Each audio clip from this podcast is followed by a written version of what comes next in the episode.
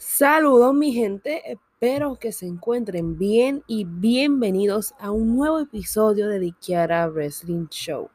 Muchas gracias por volver.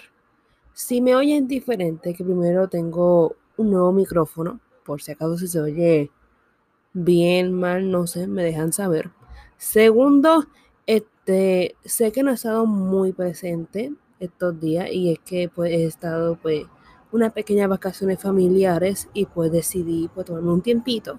Pero ya volví, no se preocupen, ya estoy de vuelta. I'm back. Tercero, pues vamos a hablar de Hell in a Cell.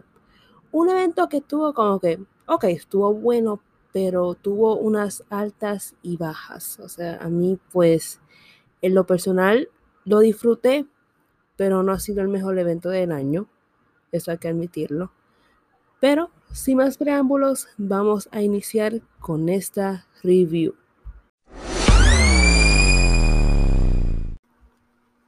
Hell in a Cell Review.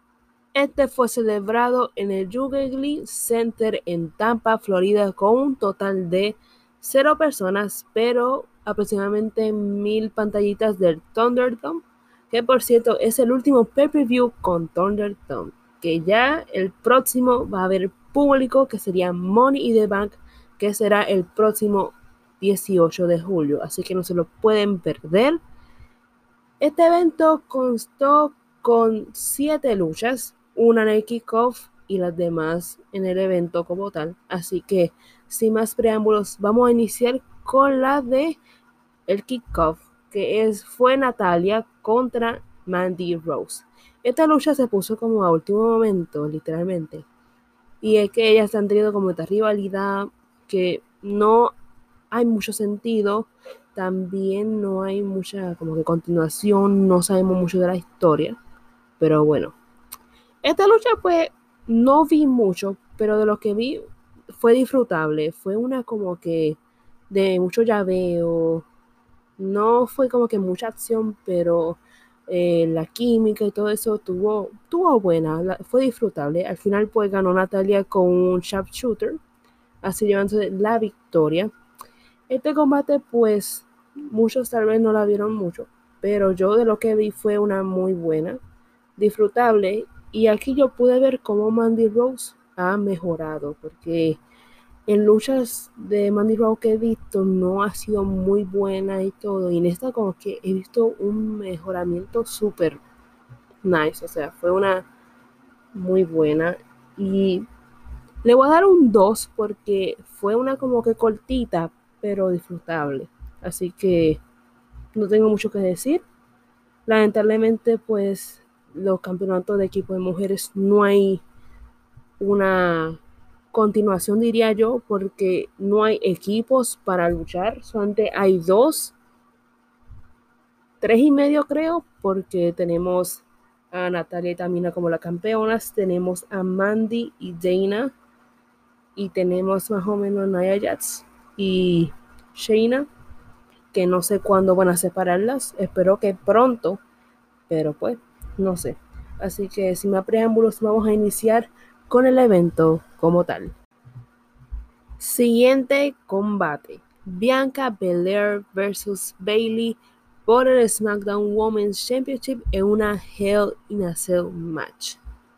Tengo que admitir que esta rivalidad no me llamaba para nada la atención. Yo siempre pensé que era la misma rivalidad que tuvieron en enero antes de que Bianca ganara el Royal Rumble. Y era como que, ay, otra vez, pero bueno, vamos a ver.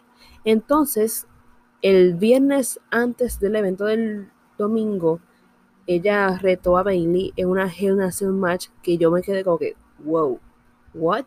O sea, me quedé como que, what the heck? Yo como que no me llama esta rivalidad, no hay mucha cosa para estirar esto y de repente, ¡pum! Una Hell Nation días antes fue como que, what the heck? Pero bueno, realmente me cayó la boca una lucha muy buena, tengo que admitir, de inicio a fin. Me encanta el hecho de que las chicas utilizan todo de lo que hay en la jaula, que si silla, que si palos de kendo, que si escalera, o sea, me fascina que usen todo. Y eso es el propósito de la freaking Hell in a Cell. Porque hay gente que hay, ponen estas estipulaciones y no hacen nada. Y eso es algo que me enfada. Y por cierto, las Cell no terminan de, con descalificación. La lucha es sin descalificación, sin conteo fuera, por si les queda claro. Por una lucha que me refiero, pero bueno, ese es otro tema. Este, para seguir con esta lucha, fue una muy buena dinámica. Utilizaron de todo. Me gustó mucho que Bailey utilizara a su favor el pelo de Bianca. O sea, ustedes saben que ella tiene una trenza súper corta, ¿saben? Bien cortita. No en botella. Ya ustedes saben. Y el hecho de que ella utilizara para enredarla tanto la cuerda, tanto la escalera, fue algo que le ayudó mucho. Yo por un momento pensé que ella iba a sacar como que una tijera o algo así para cortarle el pelo. Yo estaba como que esperando ese momento, como que, ok, ya mismo llega, ya no, no sé. Yo por un momento pensé en eso y fue como que no ocurrió, pero pudo haber sido buena idea.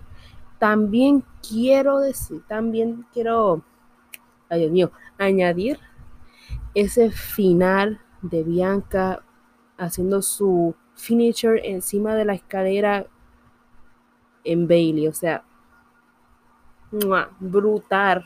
A mí me encantó ese, ese final. Fue como que le hizo el Give of Death y ahí cayó en la escalera y eso fue perfect, perfection. Me encantó fue una lucha que yo esperaba menos y las expectativas subieron. ¡Wow! Me encantó. Yo a esta lucha le doy un 4.5. Realmente fue una muy disfrutable, muy buena. Se la recomiendo ver. Si no la han visto, la pueden ver por Peacock o para otras personas que tienen el network, la pueden ver ahí. Se las recomiendo. Tiene mi recomendación a 100% para que la disfruten. Y para más o menos añadirle a continuación, este, su realidad no terminó porque el viernes pasado anunciaron otra lucha entre ellas dos en un I Quit match para Money in the Bank. Eso me llama mucho la atención debido a que primero Full Fat es una de mis estipulaciones favoritas, yo la disfruto. Segundo, han habido excelentes combates con esta estipulación ya sea John Cena contra Randy Orton, John Cena contra Batista, John Cena contra The Melina contra Beth Phoenix. O sea, si van a añadir esa estipulación, hagan igual que Hell Nacer. O sea, que utilicen de todo para que hagan rendir a la luchadora. O sea, I can't wait. Y por cierto, Bailey añadió que si ella decía I quit, se iba de SmackDown y de WWE. So, eso es como que un ¿qué va a ocurrir? Bailey gana, Bianca gana, no sé, hay que ver en Money the Bank.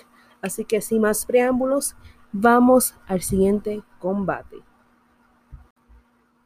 Siguiente combate. Seth Rollins contra Cesaro en una singles match. Este combate pues inició con Cesaro haciendo su entrada, todo normal, feliz, contento, hasta que Seth Rollins lo atacó y no pudo terminar su entrada. Ahí de lleno realmente inició el combate. El árbitro primero chequeó a Cesaro para ver si estaba bien y todo para iniciar el combate y ahí inició. Rollins básicamente inició atacando a Cesaro para que no siguiera. De ahí Cesaro siguió atacándolo empezando con llaveos y todo. De ahí, Seth pues básicamente estuvo en la mayoría de la lucha como en control en el combate. Sin embargo, pues Cesaro pudo atacarlo nuevamente con llaveo, que si Cesaro swims, de que si sharpshooter y todo. Sin embargo, lamentablemente el combate terminó con la llave más peligrosa de la lucha libre profesional actualmente en este año 2021, que es el paquetito, damas y caballeros. ¿Qué Canadian Driver? ¿Qué Pie Driver? No, el paquetito es lo más peligroso actualmente. O sea, Canadian Driver, who? Pie Driver, who? ¿Qué, ¿Qué es eso? No, no, no, no. El paquetito paquetito es la llave más peligrosa para terminar un combate. Así que ojo, no es el Pie Driver, no, no, no, ni el Canadian, nah, ¿qué es eso? ¿Qué es eso? No, el paquetito, señores. Con eso, así terminó el combate y se llevó la victoria Seth Rollins. En una lucha que más o menos, pues, se basó en Rollins atacando a Cesaro, de ahí Cesaro intentó, pero lamentablemente Rollins se salió con la suya. El combate, pues, no me gustó tanto como el de WrestleMania, pero estuvo disfrutable. Así que en mi opinión yo le doy como un 3, que si lo quieren ver, pues la pueden ver, si no, pues no hay problema. Así que, sin más nada que decir, vamos al siguiente combate. Siguiente combate. Alexa Bliss vs Shayna Baszler en una singles match. Esta lucha fue una disfrutable, una que a mí me gustó, me sorprendió porque no esperaba tanto de esta lucha, pero me sorprendió de una buena manera. Realmente yo lo disfruté. Pobre Reginaldo, o como otros le dicen, Osuna. este, lamentablemente terminó literalmente como dijeron los compañeros de Acción Wrestling durante el live del post review de Hey reiniciaron su sistema por esa pobre bofetada que le dio Naya Jazz, Dios mío. Pues para, para darles qué ocurrió, básicamente Alexa Bliss este, hipnotizó a Naya Jazz con su mirada. Literalmente hizo que levantara la mano para darle una bofeta a Reginald, o como yo le digo, Reginaldo. Y básicamente, como dijeron, reinició su sistema, terminó en el piso, a un batatú, de ahí no supimos más nada de él. Y en verdad, pues el combate yo lo disfruté. Fue uno bien cortito. Este, de lo que puedo decir también es que me da pena Shayna Baszler porque lamentablemente pues ella perdió ante Alexa Bliss. Y gente, el problema que yo vi con esta lucha y con lo que dijo uno de mis compañeros de Acción Wrestling fue el lamentable buqueo que le están dando a Shayna Baszler desde su estadio en el roster. Yo recuerdo cuando vi a Shayna en Major Classic, o sea, su debut, viéndola de esta chica destructible que cualquiera que pase por su lado lo va a destruir. Y viendo sus dos reinados en NXT y llegando al roster, destruyendo a cualquiera en esa Elimination Chamber y después en WrestleMania perdió ante Becky y de ahí empezó a decaer, o sea, fue como que ahí decayó definitivo, teniendo reinados con Nia como campeón de equipo. Ha sido lamentablemente ver esta decaída de Shayna Baszler. Yo solamente espero y hay rumores de que el draft va a ser el 30 de agosto y el 4 de septiembre, si no me equivoco. Y yo solamente espero que Shayna termine en SmackDown. ¿Por qué? Voy a decir esta teoría. Vamos a imaginar de que Shayna se separa para agosto. Ocurre el draft y la mueven para SmackDown. Si ahí todavía Bianca campeona, una nueva rival, una nueva rival sería Shayna Baszler. ¿Por qué? Cuando ella estuviera en NXT, Bianca nunca la pudo derrotar nunca pudo ganar el título de Steve. Y podría ser esta rivalidad de que, mira, tú nunca me pudiste derrotar y jamás podrás hacerlo. También nunca pudiste ganar el título. Y voy a hacer lo mismo que lo que hice contigo en Steve. Destrozarte y derrotarte y quitarte el SmackDown Women's Champion y ¡pum! Rivalidad, gana el título y vuelve a la cima viendo a esta China Baszler igual que en Steve. No sé, yo solo he tenido esa teoría. ¿Qué ustedes piensan? No sé, pero vamos a ver qué ocurre. Yo espero que eso ocurra. A mí me encantaría verla en SmackDown y verla como la que era en NXT. Así que este combate yo le voy a dar un 2. ¿Por qué le voy a dar un 2? Fue corto. Fue para ver como que esta Alexa embrujada, hechizada, de lo de fin y todo eso. Así que le voy a dar un 2 porque no ocurrió mucho, fue bien corta. Y acabo de tirar esta teoría loca, así que díganme qué ustedes piensan si va a ocurrir. Yo espero que ocurra más o menos algo así, o si no, no sé cómo sea. Así que, sin más preámbulos, vamos al siguiente combate. Siguiente combate. Sami Zayn versus Kevin Owens en una singles match. Este combate me gustó mucho. Realmente, cuando tú unes a Sami y a Kevin en un combate, ellos van a hacer magia. Realmente me encantó de principio a fin. Ellos le añaden, añaden tanta chispa a su combate que es algo como que único, me fascina. Desde su rivalidad en Ring of Honor, NXT, para su rivalidad también para el 2016, o sea, me encanta, o sea, me fascina. Y pobre Kevin Owens que terminó destrozado ya que pues el viernes antes del evento le hicieron la llave que la que hacía Umaga, que no me acuerdo que es donde que le dan en la garganta con el pulgar, mano, pulgar más o menos, y lo dejan como que oficiado. Él aún seguía oficiado el domingo, que por cierto le debo dar mérito porque esos pequeños detalles que casi nadie se da cuenta es como que, wow, o sea, él se acuerda y le añade esa chispa tan brutal. Wow, o sea, a mí me fascina. Y realmente estos luchadores son uno de mis favoritos actualmente. Y en verdad, este combate, yo, si lo quieren ver, se lo recomiendo ver, porque es una muy buena. Sami Zayn pues se llevó la victoria sorpresivamente. Yo pensé que iba a ganar Kevin, siendo sincera, pero en mis predicciones puse Sami. Y cuando yo hago las predicciones, by the way, no es que voy a favor de ellos a veces, es que sino que yo pienso como que, ok, a mí me gusta tal, pero yo siento que va a ganar tal. Y por eso es que yo le añado como que ese, esa predicción de como que, ah, va a ganar tal. Y no es que, ah, yo voy a tal porque tal. Hay algunas veces así, pero hay otras no. por eso es que yo a veces soy así en las predicciones.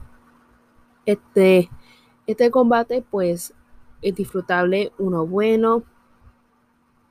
Y si lo quieren ver, vayan porque realmente es uno muy bueno. Al final, pues Sammy terminó con una Gelubia Kick, creo que se llama, que ouch. Eso se vio muy doloroso, llevándose la victoria. Y que por cierto, para adelantarles un poco de lo que ha ocurrido, este, ellos tuvieron otra lucha el viernes pasado en una Last Man Standing Match por un espacio en el Money the Bank, que fue una lucha, yo no la vi porque yo no estuve presente, pero fue una lucha muy física, acción, mesa, escalera, silla, pa, pa, pa, pa, Bueno, escalera creo que no hubo, pero hubo de casi todo. Y se llevó la victoria Kevin Owens así ocupando el puesto para el Money y the Bank. Este va a ser el Money Bank más impredecible que he visto en últimos tiempos. O sea, no sé quién va a ganar. Es uno súper complicado porque hay muchos buenos talentos. Pero ahora, ¿quién va a ganar? No sé. Así que este combate yo le voy a dar un 3.5. Realmente me gustó. Y sin más nada que decir de este combate, que no tengo mucho más que nada que decir, vamos al preestelar. Siguiente combate. Ay, Jesús. Charlotte Flair versus Rhea Ripley por el Raw Women's Championship en una singles match. ¿Qué puedo decir? Realmente estoy sin palabras, molesta, cansada. Esta lucha iba súper. Estaba buena, estaba la acción, Ria atacando, Solo atacando, Solo atacando su rodilla, Ria tratando de salirse con la suya, bla, bla, bla. Entonces llega el final. Se salen afuera. Rhea Ripley huyendo de Charlotte porque está en la rodilla. Van a la mesa de comentarista. Ria le da con algo que está encima, no me sé el nombre, sino sincera, algo que está encima de la mesa, que como que el diseño de Genaceo y toda esa cosa, le da a Charlotte y termina por descalificación. Qué coraje me dio ver ese mediocre final. O sea, había tantos freaking finales y tenía que hacerlo de la peor manera posible. O sea, podía eliminarlo por conteo fuera. Podía hacer una descalificación de palo de kendo, qué sé yo, algo. Pero ese, ese final tan mediocre, por Dios, o sea, eso fue horrible. Dios mío, o sea, me dio tanto coraje. Fue como que, caramba, tan horrible tuvieron que haber terminado. Realmente tengo que decirlo, pero ya yo perdí todas las esperanzas en el reinado de Ría. O sea, ha sido horrible. No la han buqueado bien.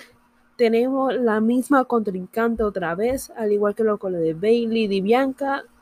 El de Bianca, pues en otro caso, esa, ese combate lo subió a otro nivel y me gusta. Pero con Ria, con este combate, me decepcionó. El reinado ha estado de mal en peor. El personaje no sé qué ocurre. Yo no sé qué está pasando con Ria. Yo no sé si les quiere estar metiendo miedo o quieren llevarlo de esa manera o algo así. Pero si lo están haciendo así, es que está horrible. O sea, perdónenme, pero ha sido el peor reinado de mujeres que he visto en mucho tiempo. O sea, sin mentirle, es algo horrible. No sé qué está ocurriendo. Yo no sé, me, da coraje porque caramba, a mí me fascina Rhea Ripley. Es una gran luchadora. Su reinado en Steve fue uno excelente. Y me viene con este reinado mediocre, llegando al mid roster. O sea, yo tengo tanta esperanza de Ria, pero con este reinado se me está yendo, o sea, se me está desapareciendo. Es algo que me está dando coraje. Yo trato de buscarle como que así de pata al gato, como que no, no, ella va a mejorar. No, no, va a seguir bien. Pero, caramba, o sea, ese final tan que me dio tanto coraje. Fue como que, caramba, o sea, los directivos, los creativos, yo no sé quién está detrás de esto, han perdido esperanzas de Ría porque se nota lamentablemente y están buscando siete patas al gato cuando tiene cuatro para dárselo a Charlotte. Que, ok, voy a aclarar esto porque pues quiero hacerlo. Yo no odio a Charlotte, no la odio de la nada, nada. O sea, ella es una excelente luchadora, gran atleta. O sea, ha tenido increíbles rivalidades, buenas luchas. Reinados, pues no han sido sus mejores he visto algunos que han sido muy buenos, pero no todos han sido los mejores. Mi problema con ella es lo siguiente. Cuando ocurre algo con alguna rival, alguna luchadora, algo así, ¿qué busca solución? Ah, a a Charlotte. Ocurre algo, ah, a a Charlotte. Ocurre un plan de última hora, Charlotte. O sea, es algo que me da coraje porque le buscan tanta cosa y para dárselo a Charlotte. Y es algo que que me enfada. Y no, yo no odio a Charlotte, no la odio porque tengo que admitir que es una excelente luchadora, ha tenido rivalidades espectaculares. Los reinados no han sido los mejores, claro, eso sí. Porque lo quieren meter ojo, nariz y boca, de que es igual que el papá, de que quieren llegar básicamente 16 veces y cuidado si lo quieren pasar. Pero es algo que me enfada de todo esto. Y era un coraje que me tenía que sacar ahora, porque he dicho, pues en otro episodio, como que, oh, Charlotte, o algo así molestando. Pero es lo que me enoja de Charlotte, básicamente eso. Yo no la odio, es una gran atleta, todo, pero lo que me enfada es que le buscan, le quieren hacer todo girando a que gane Charlotte. O si hay algo al último momento, ah, vamos a darle eso a Charlotte. Es algo que me enfada, me da coraje. Y es por eso que a mí cada año me deja de gustar Charlotte por esa situación. Porque a mí la Charlotte que me fascinaba y odiaba al mismo tiempo era del 2016 y también me encantó la del 2018. Y la del 2017 también me gustó, olvidé añadir eso. Pero es eso, que quieren girar todo en torno a ella o no, no hay que girar todo, todo en torno a ella, sino, no sé si me entienden en verdad, pero es algo, eso es lo que me enfada. Eso es lo que me enfada de ella. Y de de Ripley, yo, siendo sincera, a este punto veo a Sherlock ganando. Lo tengo que ya a este punto veo a Sherlock ganando. Y si Ria gana es un milagro de Dios, porque en verdad ya yo perdí esperanza en su reinado. Y él lamentablemente porque es una gran atleta, una gran luchadora. Pero bueno, no, no tengo más nada que decir de este combate. Ya saqué mi enojo, mi coraje. Yo le doy un 1.5 porque ese final le iba a dar un 3. Pero para ese final tan mediocre y cómo están llevando todo, un 1.5 se merecen. I'm so sorry. But that's my opinion. So, vamos al main event. Siguiente combate y evento estelar. Bobby Lashley versus Drew McIntyre en una Hell match por el WWE Championship. Esta tripulación la puso Drew y Bobby le puso una condición. Si perdía nuevamente, Drew no podía tener ninguna oportunidad por el WWE Championship nuevamente hasta que el reinado de Bobby termine. Este combate ahí me gustó. Fue uno, creo que decir, la mejor de la noche. Fue uno muy bueno, lleno de acción, fuerza, de todo. O sea, ahí me encantó. Me sorprendió el hecho de que Drew fuera más dominante en todo este combate. Ahí algunas veces Bobby venía como que a destrozarlo, pero después seguía a Drew. Aunque hubo un momento que Bobby siguió como que atacándolo, ya sea con el no es un bate, Dios mío, se me olvidan un bastón, perdonen, es que a mí se a veces se me olvida un nombre, un bastón, que si herramientas, que si de todo, o sea, usaron de todo, mesas, sillas, herramientas, bastón, que fue el de mi de de todo, o sea, lo que me encantó es el final, Ahí Drew está a punto de dar una Claymore. Bueno, déjame echar para atrás un poquito. Este, Drew da una Claymore a MVP. Luego Bobby intenta hacerlo rendir. De ahí, pues, le da una Claymore. Pero MVP saca al árbitro. Esa parte fue como que, fue como que, oh my God, thank God. O sea, fue como que God thank you. O sea, de ahí entonces siguió y cuando estaba a punto de darle otra Claymore a Bobby, MVP lo detiene. Drew se queda como que, ¿qué tú haces? Y cuando se mira una de las llaves finisher más peligrosas, el paquetito 1, 2, 3, Bobby retiene. Thank God. O sea, Ay, Dios mío, qué bueno, Dios, qué bueno, Dios es bueno. Thank you. O sea, estuve tan feliz de que no ganara. Qué bendito, caramba. O sea, este, yo, Drew puede ser un gran luchador, pero ya su tiempo pasó. El 2020 básicamente fue su, fue su año. O sea, derrotó a Brock Lesnar, derrotó a 30 luchadores para ganar la oportunidad, para derrotar a Brock Lesnar, para ganar su título, para tener una gran rivalidades, gran reinado, en mi opinión, para después perderlo ante Randy, ganarlo nuevamente ante Randy, de ahí seguir y después perderlo ante The. O sea, ya era tiempo de que él se alejara de la escena titular. O sea, it was time, bye bye, chu, O sea, yo no lo quería ver.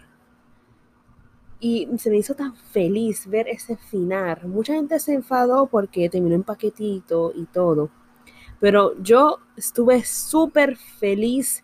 Yo estaba feliz como una lombriz. O sea, yo estaba celebrando por todo lo harto que no ganara Drew. O sea, yo no lo odio, pero era como que finally, no more Drew en la escena estelar. O sea, finally, no más World Champion, no más nada, o sea. Pero eh, la celebración fue un poco corta porque el lunes pasado ganó la oportunidad para estar en la Money the Bank. Ay, Dios mío, yo, o sea, como digo, no lo odio, pero caramba, hay otros luchadores, denle las oportunidades a otros, no al mismo. Pero bueno, quitando eso, estuve tan feliz de que no ganara Drew, fue como que, ya, yeah, finally, o sea, estuve tan feliz. Y aún lo sigo estando. Yo espero que no gane Money in the Bank, so. Anyways, este, este combate yo le doy un 4.5, o sea, muy bueno, disfrutable. El final, perfect, perfection. O sea, a mí me encantó. Y así concluimos Hell in a Cell. Así que vamos con lo próximo. Y ahora se preguntarán, Kiara, ¿qué es lo próximo? Ya tú terminaste con Hell in a Cell. Ahora de qué tú vas a hablar. Voy a hablar de la lucha que se supone que fuera main event, pero fue movida el viernes en el SmackDown hace dos semanas, casi tres, que es la Hell in a Cell entre Roman Reigns y Rey Mysterio por el Universal Championship, plus también este por la familia, básicamente. Pues esta lucha la movieron el, el viernes en SmackDown, ya por poco se me olvidaban las cosas, este, y fue la primera Hell in a Cell en SmackDown ya que han habido alguna televisada ya anteriormente, no me acuerdo cuáles, siendo sincera, pero va a ser la primera, fue la primera, corrigiendo, fue la primera Hell en SmackDown. Y puedo decir que el combate fue uno muy bueno, disfrutable, llena de acción. Sin embargo, lo que me molestó de esta lucha fueron dos cosas. Primero, los anuncios arruinaban varias cosas. Era como que venía la mejor parte, vamos a dar una pausa. Y era como que, ¡ah! ¿Por qué? Lo segundo fue el final que no me gustó mucho. Y yo sé que esa es su llave como tal, pero al final fue este, estaba sobre Roman y le hizo un bombazo, pero desde la jaula, o sea, lo tiró para la jaula, por una esquina, y después lo cogió para hacer la guillotina de una forma extraña y se rindió.